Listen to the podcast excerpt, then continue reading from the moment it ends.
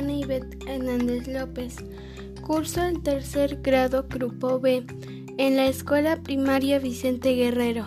El día de hoy vamos a hablar sobre las medidas sanitarias que debemos tener para no contagiarnos de COVID-19, ya que nos puede ocasionar la muerte.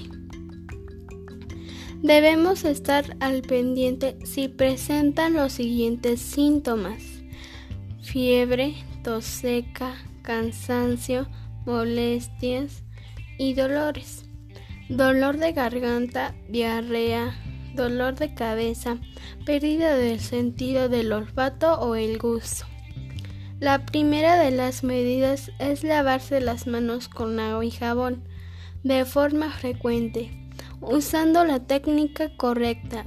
Mojar las manos, aplicar suficiente jabón rotar las palmas de las manos, rotar las manos entre los orzos, entrelazar los dedos, rotar los pulgares, la punta de los dedos, enjuagar y secar. Si hay momentos en que no puedas lavarlas, se puede usar el gel antibacterial. Evitar salir de casa a menos que sea necesario.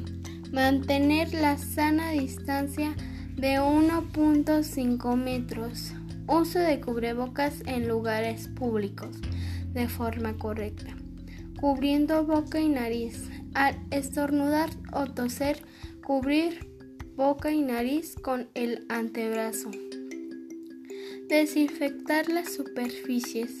De esta forma podemos reducir el riesgo de contagiarnos a cuidarse. Nos vemos en la próxima.